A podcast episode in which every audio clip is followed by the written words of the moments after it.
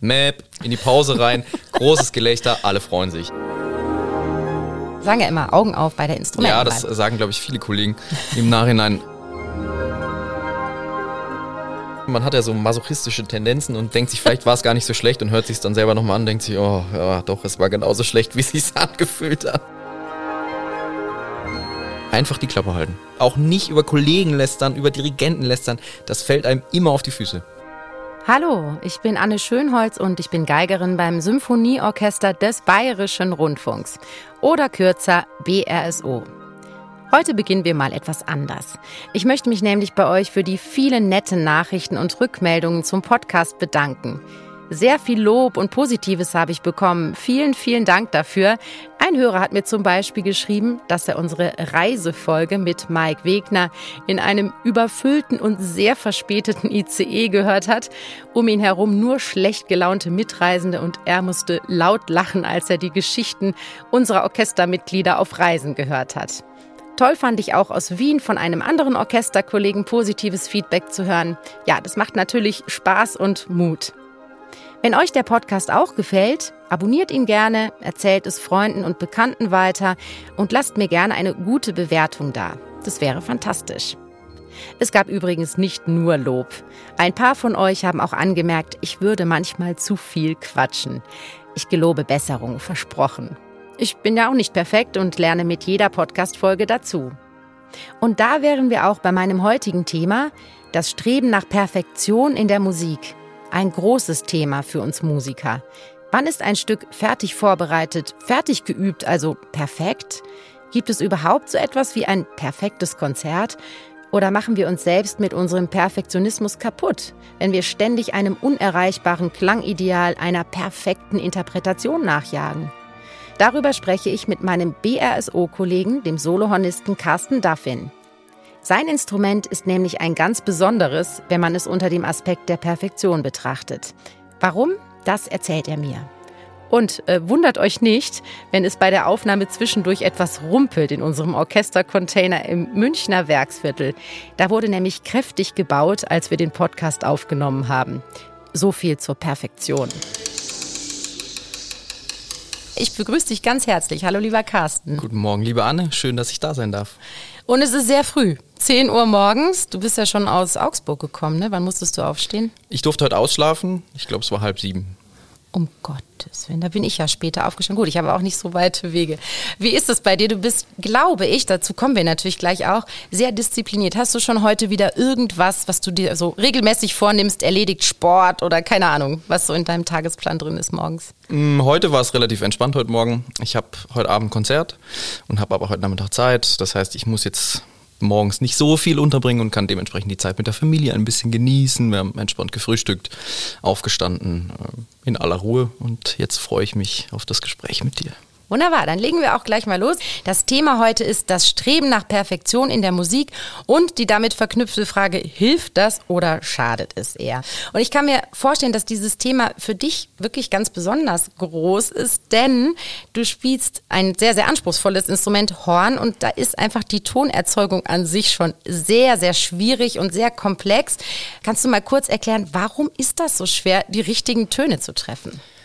Puh, das ist äh, eine schwierige Frage. Ich, ich finde so der Vergleich, der immer ganz gut funktioniert, ist einfach, dass die Zielscheibe, auf die man jetzt zielt für so einen Ton bei uns einfach relativ klein ist. Also die Fehlertoleranz ist einfach relativ klein. Das System ist empfindlich.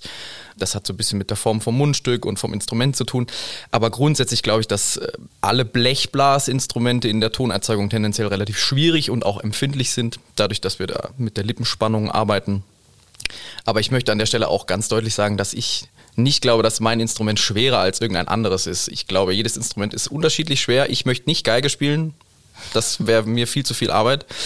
Deshalb, das kann man so pauschal nicht sagen. Wir sind natürlich immer exponiert und dann gibt es diese berühmten Kiekser, die jeder im, im Saal natürlich auch irgendwie wahrnimmt. Aber ich glaube, du hast auch sicherlich Stellen, vor denen du ganz viel Respekt oder vielleicht auch Angst oder Nervosität empfindest. Und das sind ganz andere Stellen als bei mir. Das stimmt. Also muss ich jetzt auch sagen, Geige spielen ist auch sehr anspruchsvoll. Hast natürlich recht. Sind, wie du sagst, andere Schwierigkeiten. Ich sag mal, bei mir kann so ein Ton aber auch so ein bisschen daneben gehen. Und im besten Fall kriegen das Leute, die nicht so wahnsinnig gut hören, auch gar nicht mit.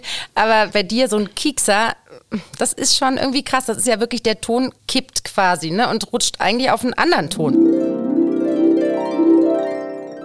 Kiekser, ein absolutes Blechbläserwort. Was meint das denn nun ganz genau? Beim Horn kann es mal passieren, dass man nicht den angepeilten Ton trifft. Das passiert natürlich auf jedem Instrument ab und an. Allerdings klingt das dann ganz anders als zum Beispiel bei der Geige, wo man mal so leicht daneben liegen kann und oft die Hörer den Fehler gar nicht richtig bemerken. Für Hornisten gibt es aber so leicht daneben nicht wirklich, denn beim Kiekser rutscht man auf den nächstgelegenen höheren oder tieferen Ton und im besten Fall ganz schnell wieder zurück auf den richtigen. Da es aber wirklich ein klar falscher Ton ist, der da kurz erklingt, hört man das schon recht deutlich. Hornisten sagen auch manchmal dazu, da hatte ich eine echte Gurke. Also man nimmt es auch mit Humor oder tut zumindest gut daran, es so locker zu sehen. Denn so ganz ohne Kiekser geht's einfach nicht. Also das fällt natürlich dann auf, wenn es natürlich exponierte Stellen sind. Dann treffen wir quasi den nächstgelegenen Naturton oder irgendwas dazwischen und dann rollt der Ton quasi. Wenn es im besten Fall wieder zurück, dann ist es nicht ganz so schlimm. Aber das passiert relativ häufig. Mhm. Damit muss man ja auch lernen zu leben, ganz genau. Aber warum eigentlich jetzt genau das Horn? War dir von Anfang an, sagen wir zumindest, diese Art der Schwierigkeit des Instruments bewusst? Bei der Auswahl meines mhm. Instruments? Nein, sicherlich nicht. Wir sagen ja immer Augen auf bei der Instrumentenwahl. Ja, das sagen, glaube ich, viele Kollegen im Nachhinein. Ähm, nee, ich, ach, ich fand das einfach toll. Ich habe das so in der Musikschule vorgestellt bekommen mit Peter und der Wolf und irgendwie so ein Horn gesehen und habe dann gesagt, das soll sein. Und habe meine Eltern ein halbes Jahr lang genervt, bis die irgendwie nachgegeben haben. Sehr schön. Das heißt, du hast dich wirklich selber für das Instrument ja. entschieden. Oft läuft das ja anders. Ich weiß zum Beispiel gar nicht mehr. Ich habe zu meinem dritten Geburtstag eine Geige geschenkt bekommen. Ich weiß nicht, ob ich das jemals äh, mir wirklich gewünscht habe. Ich weiß noch, es gab auch einen Roller. Ich glaube, den fand ich in dem Moment sogar toller. Äh, reimt sich auch noch. Aber ähm, ja, ich weiß es nicht mehr. Du kannst Aber dich immerhin noch. Du, wärst du bei der Geige geblieben? Also wenn du nochmal gewählt hättest, ganz bewusst, jetzt zurückblickend betrachtet? Ja, ich fand ja Singen auch immer ziemlich toll. Gut, meine Mama ist auch Sängerin und ohne Witz, ich finde Trompete ziemlich cool. Ich glaube, das liegt damit daran, dass ich dann auch toll finde, dass man immer gehört wird. also wahrscheinlich die Gegenreaktion auf meine jetzige Tätigkeit, wo ich so im Tutti-Haufen verschwinde. Was natürlich auch große Reize hat, aber es ist einfach so. Ne? Ich werde jetzt in meinem Beruf zumindest nicht so exponiert wahrgenommen. Dachte ich immer, Trompete, das muss toll sein. Jeder hört dich und man hat assoziiert man, finde ich, mit Trompete auch so einen Heldencharakter für es, mich. Es wäre auf jeden Fall nicht ganz ideal, wenn man Anna gut hören würde. ja, genau. Also bevor wir jetzt nochmal genauer über Perfektion oder das Streben danach sprechen, sollten wir vielleicht über den Begriff einfach nochmal reden oder wie man den definiert. Klar, kein Mensch ist perfekt, aber was würdest du formulieren, sind Aspekte für dich, die das Streben nach Perfektion sozusagen ausdrücken? Was sind das für Dinge, an die, die dir da in den Sinn kommen? Also als, als allererstes ist es, glaube ich, erstmal dieses Streben dahin. Also wenn man sich ganz bewusst macht, dass das eine Reise ohne Ende ist, vielleicht so als, als Bild. Weil wir sind, glaube ich, alle so veranlagt, dass jetzt keiner bei uns aus dem Konzert geht und sagt, das war's, das war heute das perfekte Konzert. Ob jetzt für mich oder auch im Gesamten betrachtet. Und auch die Betrachtungsweise ändert sich, glaube ich, so auch im, im Lauf des Lebens. Also als ich jünger war, war das ganz klar definiert. Erstmal keine Kiekser spielen, ja? keine Fehler machen, alle Töne treffen, so dass man eigentlich mir nichts kann, sozusagen. Und heute ist das schon auch noch so, aber bestimmt nicht mehr ganz so extrem. Und dann sind, glaube ich, andere Dinge wichtiger. Habe ich irgendwie die Stelle so spielen können, wie ich mir das vorgestellt habe, in der Situation, mit Anspannung, mit Nervosität? Oder musste ich Kompromisse eingehen? Hat sich heute vielleicht nicht so angefühlt? Und ich glaube, das wird sich sicherlich auch im Laufe meines oder unseres Lebens auch nochmal verschieben auch der Blick, ob das diese Suche nach Perfektionismus jetzt eher auf mich bezogen ist, ganz individuell, oder ob ich das quasi auf das gesamte Konzert, das gesamte Orchester übertrage. Und dann wird es natürlich ganz schnell ganz schwierig, weil es sind unglaublich viele Leute beteiligt. Also das ist auch nochmal ein Unterschied, ob man sagt, das Konzert an sich war toll oder eben ich sag, man sagt immer so, war perfekt, ist natürlich, nichts ist perfekt. Oft finde ich es dann so enttäuschend, wenn Kolleginnen und Kollegen sagen, boah, heute war es unfassbar toll. Und ich denke, schade, ich nicht. Ja, aber das, also, ist, das ist ja genau der Punkt, dass die eigene Wahrnehmung ja. ja. oft sehr subjektiv ist und gar nichts damit zu tun hat, wie das eigentliche Konzert war. Also mir geht es ganz oft so, dass ich auch sage, boah, ich habe heute richtig gut gespielt, hat sich echt toll angefühlt, aber das Konzert war vielleicht mhm. am Ende gar nicht so gut. Ja. ja. Und das lag zum Teil wahrscheinlich auch an mir oder an der Situation oder war auch immer, aber ist, ähm, man kann das so pauschal ganz schlecht voneinander trennen. Finde ich auch gut, wie du das sagst, weil ich glaube, dass tatsächlich am Anfang des Studiums auch vor allem diese Fehler, also wirklich falsche Töne oder wirklich irgendeine Artikulation oder so, das empfindet man als sehr unperfekt und später kommen wirklich ganz andere Aspekte dazu. Ne? Ich finde zum Beispiel auch so den Mut, wirklich Risiko einzugehen. Da muss ich dann auch sagen, ich fand toll, dass ich das heute hatte, auch wenn vielleicht mal was daneben ging. Ist das auch ein Aspekt, der bei dir vielleicht immer mehr, meintest du das? Ist das ja, auch so ein unbedingt. Gewicht, was immer mehr? Unbedingt und auch unser Studium ist natürlich sehr analytisch also wir sind immer auf Fehlersuche. Also ich habe auch das große Glück, dass ich unterrichten darf und es ist es fällt mir selber total schwer, da immer wieder auch den Schritt zurückzumachen und zu sagen, okay, was, was war denn gut? Ja, jetzt schauen wir vielleicht erstmal, was gut geklappt hat und versuchen da irgendwie zu stärken, statt immer nur sozusagen den Finger in die Wunde zu legen und zu sagen, das war nicht gut und da hast du gekiekst und das war zu hoch und da warst du zu spät und da warst du zu langsam, weil das auch, das ist auch unglaublich einfach. Und bei mir persönlich ist es ganz ähnlich. Man muss da, glaube ich, auch immer wieder diesen Schritt zurück machen, so, okay, was war eigentlich gut? Ja, was, was habe ich denn heute gut gemacht? Ansonsten macht das auf Dauer, glaube ich, auch gar keinen Spaß. Du hast eben auch das Wort Perfektionismus in einem Satz benutzt und ich glaube, das ist so ein bisschen ein Unterschied, auch ob wir sagen, wir streben nach Perfektion oder wir sind Perfektionisten. Würdest du sagen, dass du insgesamt einen Hang zum Perfektionismus hast, auch so in deinem restlichen Leben, wenn du mal nicht Horn spielst? Ja. Absolut, ja. ja. Okay, wie äußert sich das? Wenn ich was mache, mache ich es richtig. Also das so ganz allgemein formuliert und das ist nicht immer ganz einfach also gerade mit Familie, glaube ich, einfach entspannter und flexibler sein muss, weil ganz oft Sachen, die man sich vornimmt oder plant, so überhaupt nicht so funktionieren, wie man das sich vorgestellt hat. Und das äh, wird besser mit der Zeit. Aber an sich habe ich, glaube ich, die Tendenz. Und das ist auch in unserem Beruf, glaube ich, nicht verkehrt. Also ein Hauch davon braucht man, glaube ich, auch, ja, um dieses Niveau zu erreichen, das unser Orchester oder jeder Einzelne bei uns im Orchester auch hat. Weil ansonsten ist man nicht bereit, so viel Zeit und Mühe und Geduld und Ausdauer zu investieren, um immer wieder die gleichen Dinge zu üben wo wir schon über Perfektionismus sprechen und ob du wohl ein Perfektionist bist, fände ich super, jetzt ein Spiel mit dir zu spielen, lieber Carsten. Und anhand dieses Spiels möchte ich herausbekommen, wie hoch denn dein Perfektionslevel ist. Bist du bereit? Unbedingt, ich freue mich. Also es geht darum, es werden verschiedene Situationen geschildert und du musst dann aus zwei verschiedenen Handlungs- oder Reaktionsoptionen wählen. Hast du verstanden? Habe ich verstanden, ja, schaffe ich. Gut. Also, erste Situation. Du brauchst unerwarteterweise einen beruflichen Plan B. Diese zwei Optionen stehen dir zur Auswahl. Steuerberater oder Psychotherapeut. Welchen Beruf wählst du? Steuerberater. Äh, warum? Also Psychotherapeut finde ich jetzt viel spannender.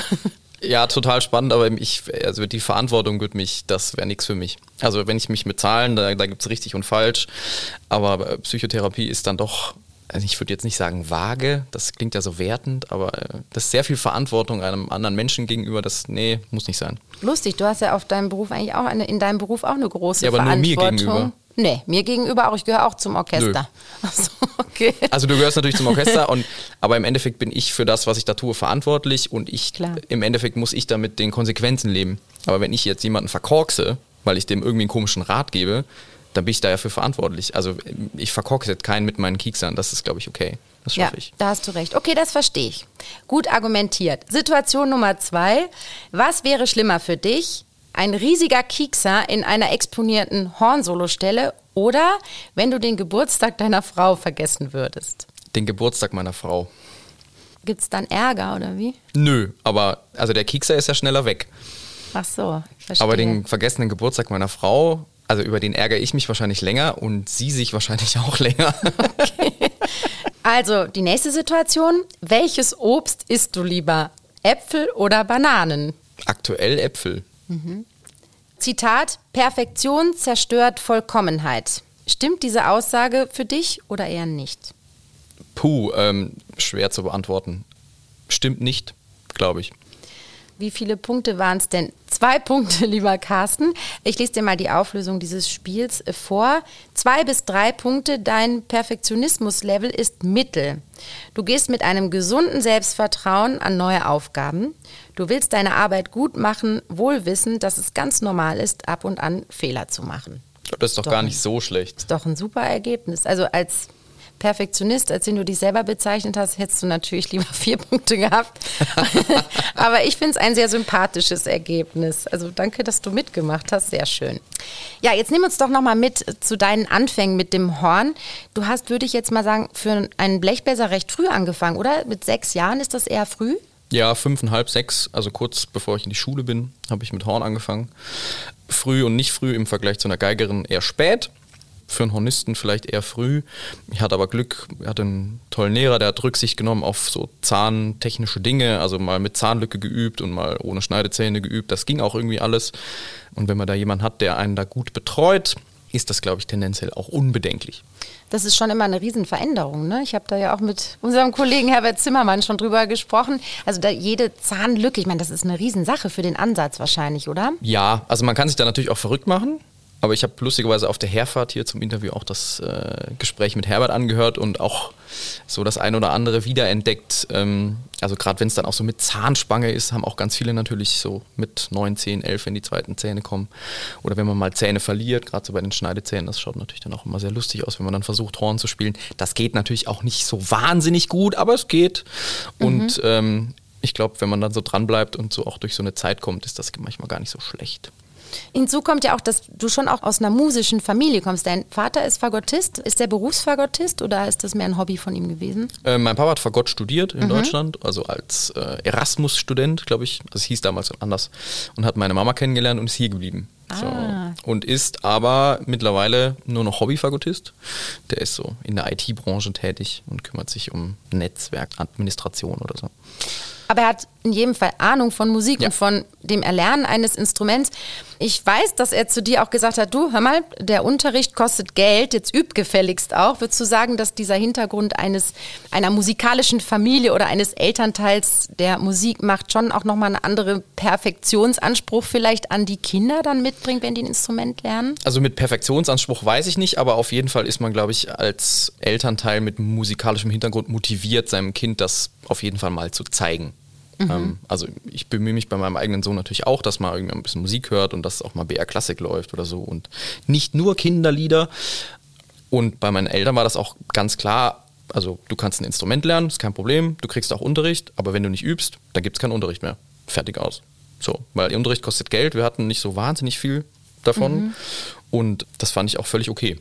Also es war jetzt wenig mit Druck, sondern es ging einfach nur darum, also wenn du da keine Lust mehr drauf hast, dann ist das auch okay, ist deine Entscheidung, aber dann lassen wir das. Als logische Konsequenz. Jo. Kostet was, es muss sich lohnen und sonst nicht. Genau. Aber ja, so. okay.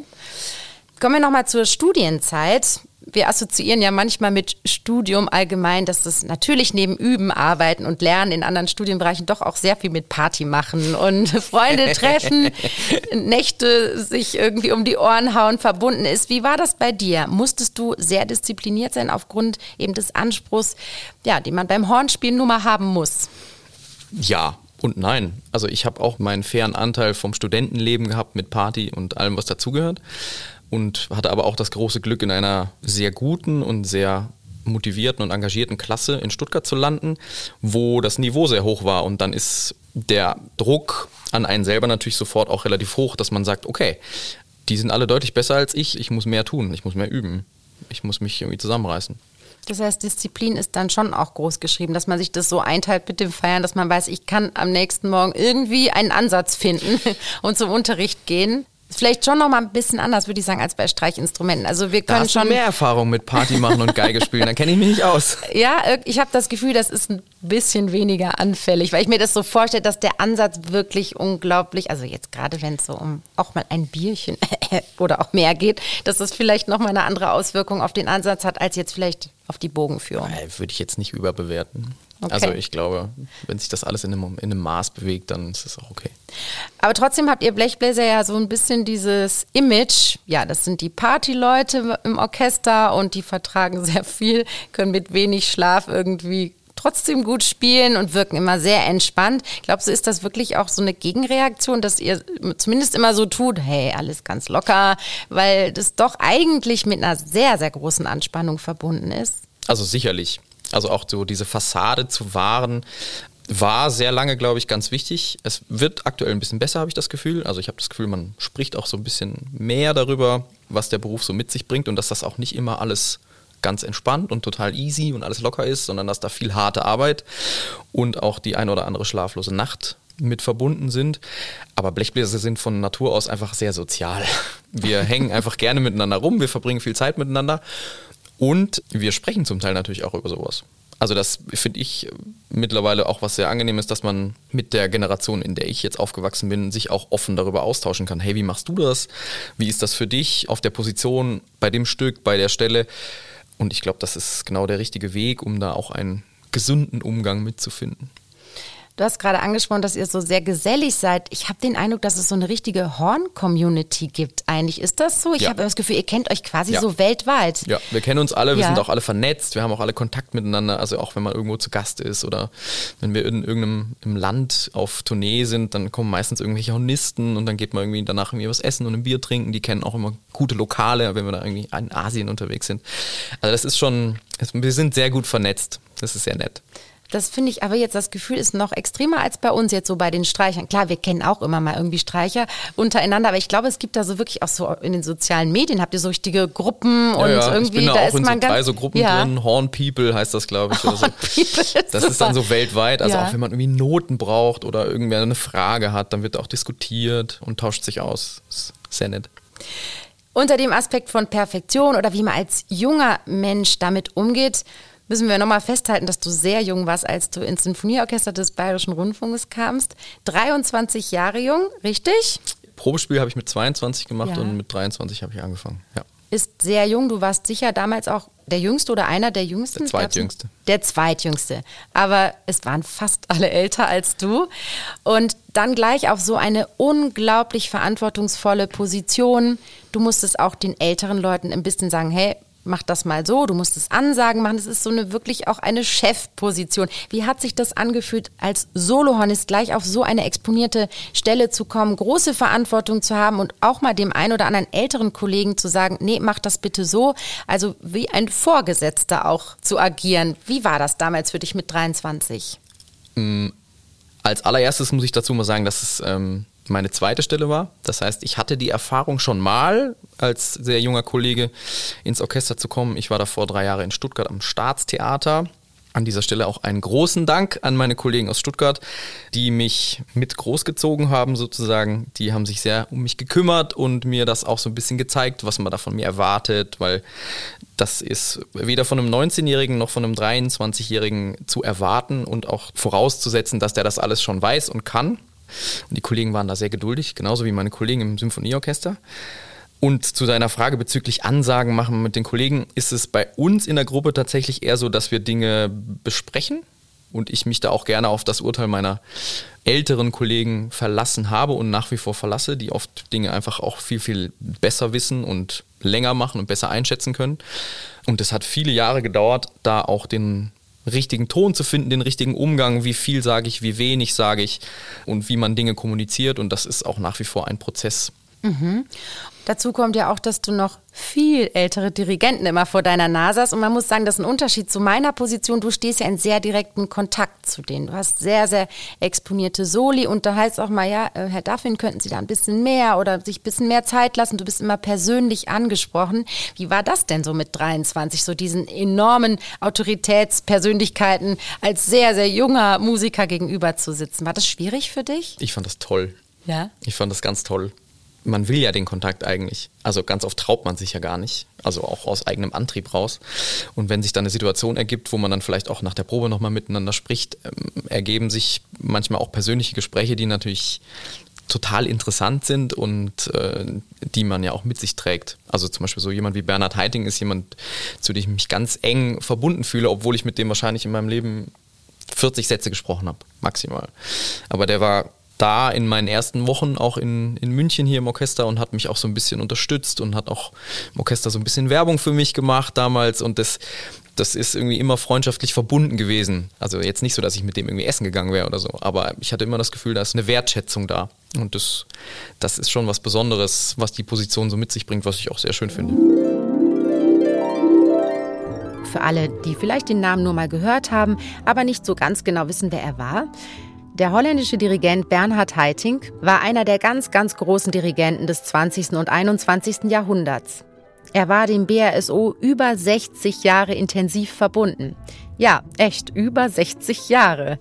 Bernhard Haitink wurde 92 Jahre alt und stand fast bis zum Schluss auf den großen Bühnen der Welt. Ich habe ihn immer als eine Art Aristokrat am Dirigierpult gesehen, irgendwie nobel, ein Mann weniger Worte in den Proben und der sparsamsten Bewegungen als Dirigent. Kein Fuchtler sozusagen. Letztes Jahr verstarb Bernhard Haitink und hinterließ eine große Lücke und eine Menge schöner Erinnerungen an viele großartige Konzerte.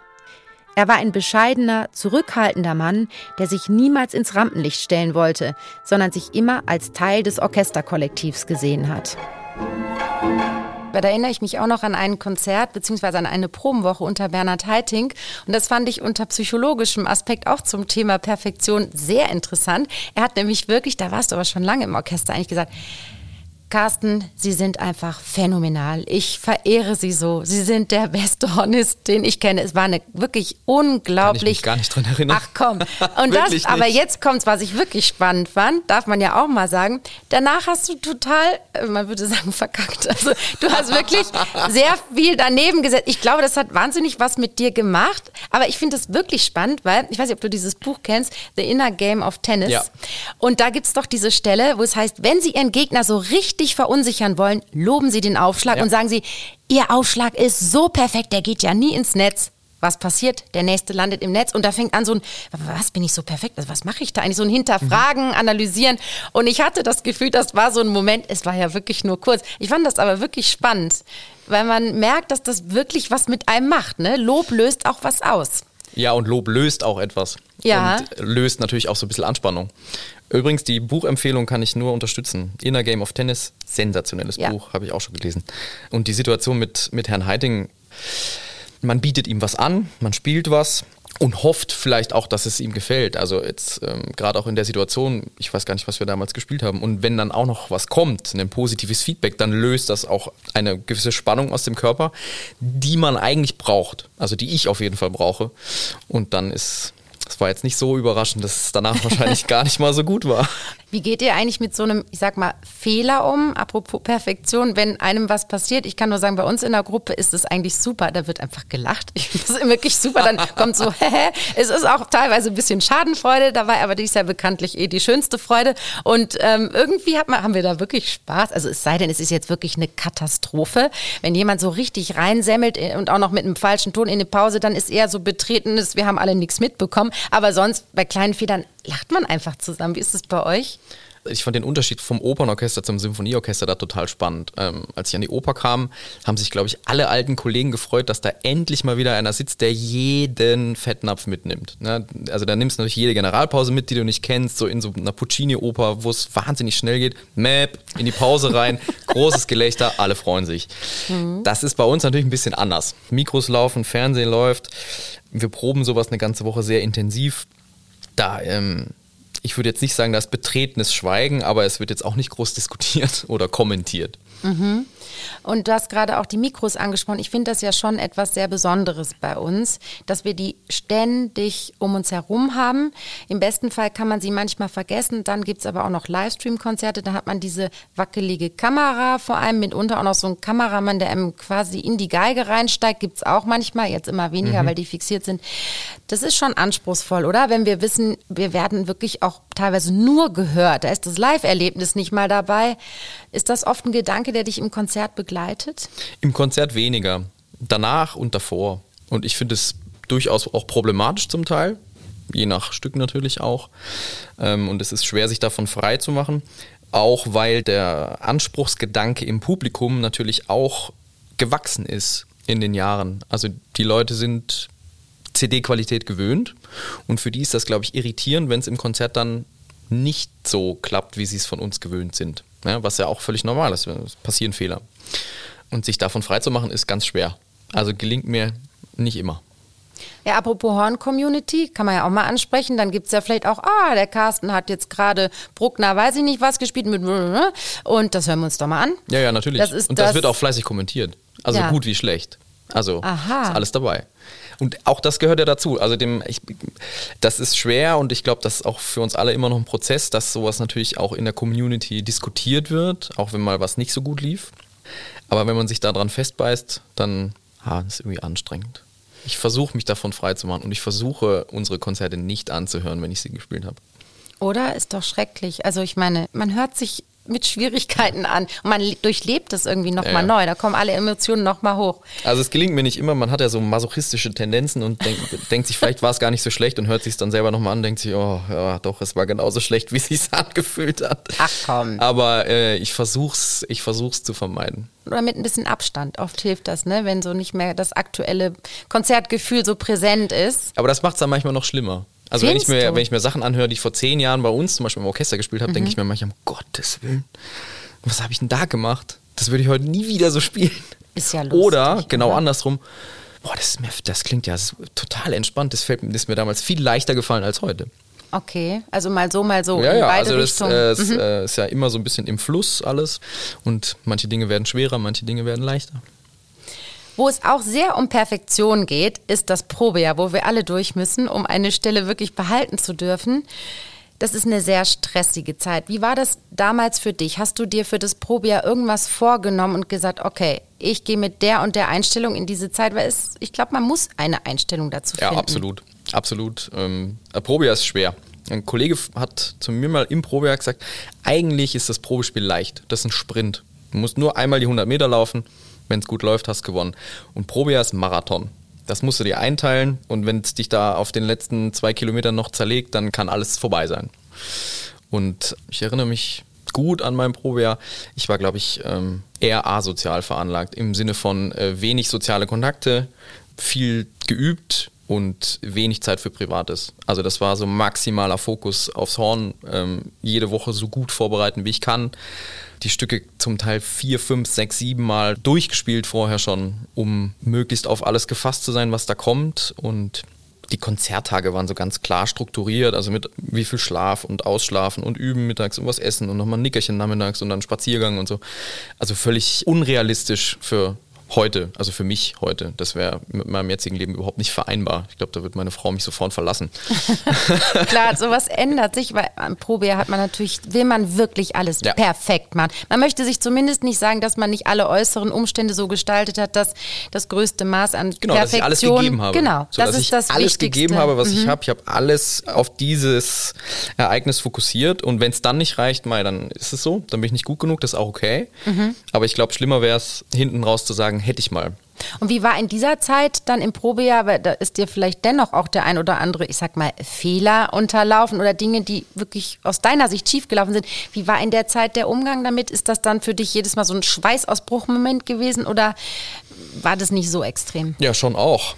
Also ich erinnere mich an einen Moment, eigentlich total unwichtig gewesen. Wir haben erste Maler gespielt und es war auch eine heikle Woche und ich war auch ein bisschen angespannt, ein bisschen was zu spielen. Und dann ist im zweiten Konzert ist mir irgendwo einer durch die Gegend geflogen, relativ prominent. Und ich habe mich schon geärgert und dann bin ich im Herkulessaal die Treppen runtergelaufen und vor mir sind zwei Kontrabass-Kollegen gelaufen und haben sich genau über diese Stelle unterhalten. Und so, ah, Mensch, schade, Mensch, das er war wahrscheinlich ein bisschen nervös heute und die wussten nicht, dass ich hinter ihnen laufe. Oh nein. Und ich war fix und fertig nach dem Konzert. Und dann hat mich netterweise ein Hornkollege von mir, hat mich dann eingesammelt und wir sind ins Schumanns und haben einen längeren Abend verbracht. Dann war es dann ein bisschen besser. Aber natürlich, das macht was mit einem. Vor also, allem eben im Probejahr. Ja, ne? Das hat ein ganz anderes Gewicht, weil man eben auch nicht weiß, wie wird es von den anderen gesehen. Man ist ja abhängig im Probejahr von der Bewertung der anderen. Total. Da nützt dir gar nichts, wenn du selber sagst, ach, fand ich jetzt nicht so schlimm. Am Schluss möchtest du die Stelle haben und wirst darauf angewiesen, dass die anderen das richtig einsortieren. Ja, und du weißt bis zum Schluss auch nicht, ob es klappt. Du hast eben gesagt, dass du soziale Kontakte da auch sehr runtergefahren hast. Du meinst jetzt auch innerhalb des Orchesters. Hast du versucht, da dich auch bewusst so mit deinen Meinungsäußerungen oder so ja, zurückzuhalten? Sowieso. Echt? Ja, ja, klar. Also total. Also ich, also das in so einem Orchester sind so viele Geschichten, da ist so viel Historie privater Natur untereinander, dass ich da nur verlieren kann. Also da sind so viele Fettnäpfe, das ist unmöglich, die alle zu wissen. Und da habe ich mir gedacht, ich spiele, das war der Ratschlag von meinem Vater, als ich, glaube ich, das erste Mal im Orchester war, hat gesagt, einfach die Klappe halten und sein Zeug spielen. Überzeugt mit deinem Instrument, überzeugt, was du am Horn kannst und halte dich aus jeglicher Diskussion, ob jetzt politischer oder dirigentischer Natur, einfach erstmal raus.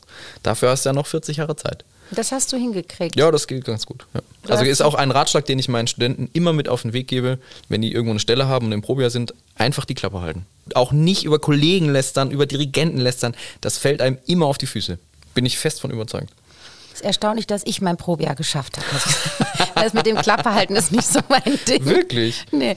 nee, also ich muss sagen, ich habe natürlich auch versucht, jetzt da nicht die krassesten Urteile oder mich da sehr weit aus dem Fenster zu lehnen. Äh, ja, aber so die aber insgesamt. Wie war es denn im Probejahr für dich?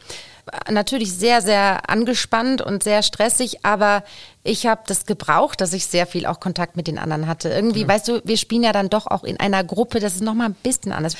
Ich weiß, ich glaube, das ist ein anderes bestimmt, soziales ja. Miteinander, was man von Anfang an da auch braucht. Und ich habe bestimmt auch das ein oder andere Mal äh, meine Meinung geäußert, wo ich es lieber nicht getan hätte, aber Schwein gehabt ist ja gut gelaufen. Jetzt gehörst du inzwischen nicht mehr zu den Allerjüngsten im WASO. Ganz und gar nicht. Jetzt kommen auch Jüngere nach. Was würdest du sagen, ändert sich am meisten oder was hat sich für dich am meisten geändert, wenn man so ein bisschen, du bist ja noch nicht, noch nicht alt, aber wenn man ein bisschen älter wird auf so einer Stelle? Oh, ich bin, glaube ich, ein bisschen gelassener geworden. Ähm, man weiß, was man kann, vielleicht ein bisschen besser und man weiß ziemlich genau, was man nicht kann und was einem schwerfällt. Man weiß also ich weiß, was ich brauche, wenn irgendwie abends Konzert ist, wie viel Ruhe ich davor brauche oder auch nicht. Ähm, das ist viel, viel besser geworden und auch die Prioritäten, ganz klar. Also ich, ich ärgere mich wie viel, viel, viel, viel weniger über, wenn mal was nicht geklappt hat. Ich freue mich dafür umso mehr, wenn es mal klappt. Und ähm, es gibt andere Dinge, die viel, viel wichtiger geworden sind. Das heißt, ein bisschen hat sich dein Blick auf die Perfektion oder dieses Streben nach Perfektion zumindest verändert. Also es ist ja Absolut, nicht, dass man ja. das, oder der Weg dahin hat sich vielleicht ja. verändert. Also mein Sohn hilft da ganz viel, muss mhm. ich sagen. Das äh, macht das alles so ein bisschen relativer. Du bist seit zwei Jahren ungefähr Papa, ne? oder? Genau. Ähm, der Sohnemann wird im September zwei Jahre alt. Mhm. Und ihr lebt auch in Augsburg. Das ist auch eine große Veränderung. Das heißt, Du hast mitunter sehr kurze Nächte, musst dann aber sehr, sehr früh aufstehen. Wie ist das? Äh, hast du dir auch da eine sehr große Disziplin angewöhnen müssen? Du musst ja irgendwann dann nochmal üben oder dich einspielen. Wie funktioniert das? ähm, also erstens sind die Nächte gar nicht so kurz, weil ich gehe sehr früh ins Bett. Mhm. Aber ja, ich stehe sehr früh auf. So zwischen halb fünf und fünf in der Regel. Halb fünf. Mhm. Ich übe einfach sehr gerne zu Hause ich tue mich total schwer, mich im äh, Orchester-Einspielraum oder in unserem Blechbläser-Stimmzimmer einzuspielen, weil man immer ins Gespräch kommt. Also es endet mhm. immer damit, dass ich einen Kaffee trinke und mich nicht einspiele. Und das funktioniert für mich nicht so richtig gut. Und die Stunde, Dreiviertelstunde alleine für mich in Ruhe, wo keiner was von mir will, ist irgendwie heilig. Was sagt deine Familie dazu, wenn du so. Schläft ja. Und die schlafen ja nicht mehr, wenn du Horn spielst. Ich habe eine Übekabine Ach zu Hause. okay. Das heißt, ich kann da so viel Lärm machen zu Tages- und Nachtzeiten, wie ich will. Mhm. Mache ich mir einen schönen Kaffee, gehe in die Kabine, spiele mich ein und dann steht die Familie auf, dann wird gefrühstückt und dann fahre ich zur Arbeit. Das ist eigentlich sehr schön. Sehr diszipliniert. Wahnsinn. Mich würde noch interessieren, du hast es eben schon angedeutet, einen schlimmen Moment auf der Bühne hast du schon genannt in deinem Probejahr. Ja, eine, ich sag's mal, salopp verkackte Stelle und andere haben drüber gesprochen. Gibt es noch so einen schlimmen Moment oder war das schon top. Einen schlimmen Moment in meiner Karriere als Hornist. Wo du in deiner Perfektionsehre sozusagen so richtig gekränkt warst, wo du dachtest, das kann ich nicht mehr mit meinem Gewissen vereinbaren. Ich habe mal eine vierte Bruckner mit einem Kieks eröffnet, aber nicht bei uns. Ah. Ja, in Cleveland. Und das fand ich einfach psychologisch fand ich das extrem anstrengend, weil man irgendwie das Stück irgendwie schon mit einem Fehler anfängt also auch zur mhm. Erklärung vielleicht an der Stelle, das ist so ein relativ exponiertes Solo ganz am Anfang, nur so ein bisschen Streichertremolo drunter mhm. und dann fängt man an Zollnist alleine an. Und habe das mit einer Gurke eröffnet und dann hat man noch so eine Stunde zehn dauert die Symphonie, sich da irgendwie Gedanken drüber zu machen und das fand ich wahnsinnig anstrengend und auch irgendwie frustrierend. Ich hätte am liebsten gesagt, Entschuldigung, können wir nicht einfach nochmal anfangen. Ja. Also wäre für alle, glaube ich, schöner ja. gewesen, aber mei geht ja nicht. Ist ja oft auch ansteckend sowas, ne? Wenn, wenn ja, ganz sowas. Das mhm. denke ich auch oft, das spüre ich richtig. Wenn irgendwo auf der Bühne jemandem was passiert, muss man sehr schauen, dass man nicht denkt, oh, ja, kann mir so jetzt Virus, auch, so. wie ein Virus. Uh, Hatten wir alles schon, ja, ne? total. Dass das wirklich wie so ein Flächenbrand sich breitet und man denkt, das kann schlimm. jetzt nicht Furchtbar. stimmen. Also bloß bei einem was passiert ja. halb so wild und dann steckt es irgendwie ja, alle an. In so Momenten, wo es richtig gut läuft, wo man denkt so, wow, Wahnsinn, heute, ist, heute geht richtig was voran, das wird ein richtig tolles Konzert. Dann macht es irgendwie ploing ploing an einer Stelle und dann ist das wie wenn so die Dominosteine überall fallen. Ja. Das ist ganz schrecklich. Ist, Im Nachhinein ist es fast lustig, weil man lustig, denkt, das kann nicht. Aber in dem Moment ist es wirklich schlimm. Weil man sich auch dem nicht entziehen kann. Also weder als Zuschauer, wo man sich denkt, das hat so eine morbide Faszination, als meistens ist ja dann man auch irgendwann selbst beteiligt. total. Gab es denn auch mal so einen richtig lustigen Moment, wo du dachtest, ich kann mich nicht halten? ja. Irgendwie, was war? Ach, ganz viele. Ähm, an der Oper mehr als jetzt bei uns im Symphonieorchester. Mhm. Aber ich erinnere mich an eine Situation bei uns im Symphonieorchester. Das wurde leider sogar in der Zeitung, glaube ich, erwähnt. Weil ich auch nicht der Einzige war, der gelacht hat. Da war das Orchester ganz komisch aufgestellt in so einer Formation, immer in Pärchen gegenüber und dann musste einer immer einen Ton spielen und dann der andere so den gleichen Ton, aber so ein bisschen verstimmt. Ganz interessantes Stück. Und es ging los mit so einem einzelnen Cello A, 440 Hertz und dann halt immer so ein Pärchen. Und ich glaube, neben mir saß ein Geiger und gegenüber saß Herbert Zimmermann. Und der Geigenkollege neben ihr war schon kurz den Tränen nahe. Der hat kaum noch den Bogen auf die Seite gebracht vor Lachen. Und dann hat der Herbert gegenüber Crew mit Gurke weitergespielt, dann war es bei mir vorbei. Also ich habe, glaube ich, gar nicht mehr gespielt. Und dann ging es auf der anderen Seite quasi mit Horn weiter, so zehn Meter entfernt, auch mit einer Gurke und da, da auf vorbei. Also ich habe keinen Ton mehr spielen mehr. können. Schrecklich. Und du sitzt da im schwarzen Anzug, Publikum links von dir und musst herzhaft lachen. Das ist furchtbar wenn man dann so in diesem Kampf ist, oh, das ist ganz schrecklich. Ja, und auch das ist so ansteckend. Genauso wie so die Angst vor Fehlern. Da kann man auch nicht, oh, äh, ist der Nachbar vor nicht gefallen. Nein, nein, nein. Das ist super.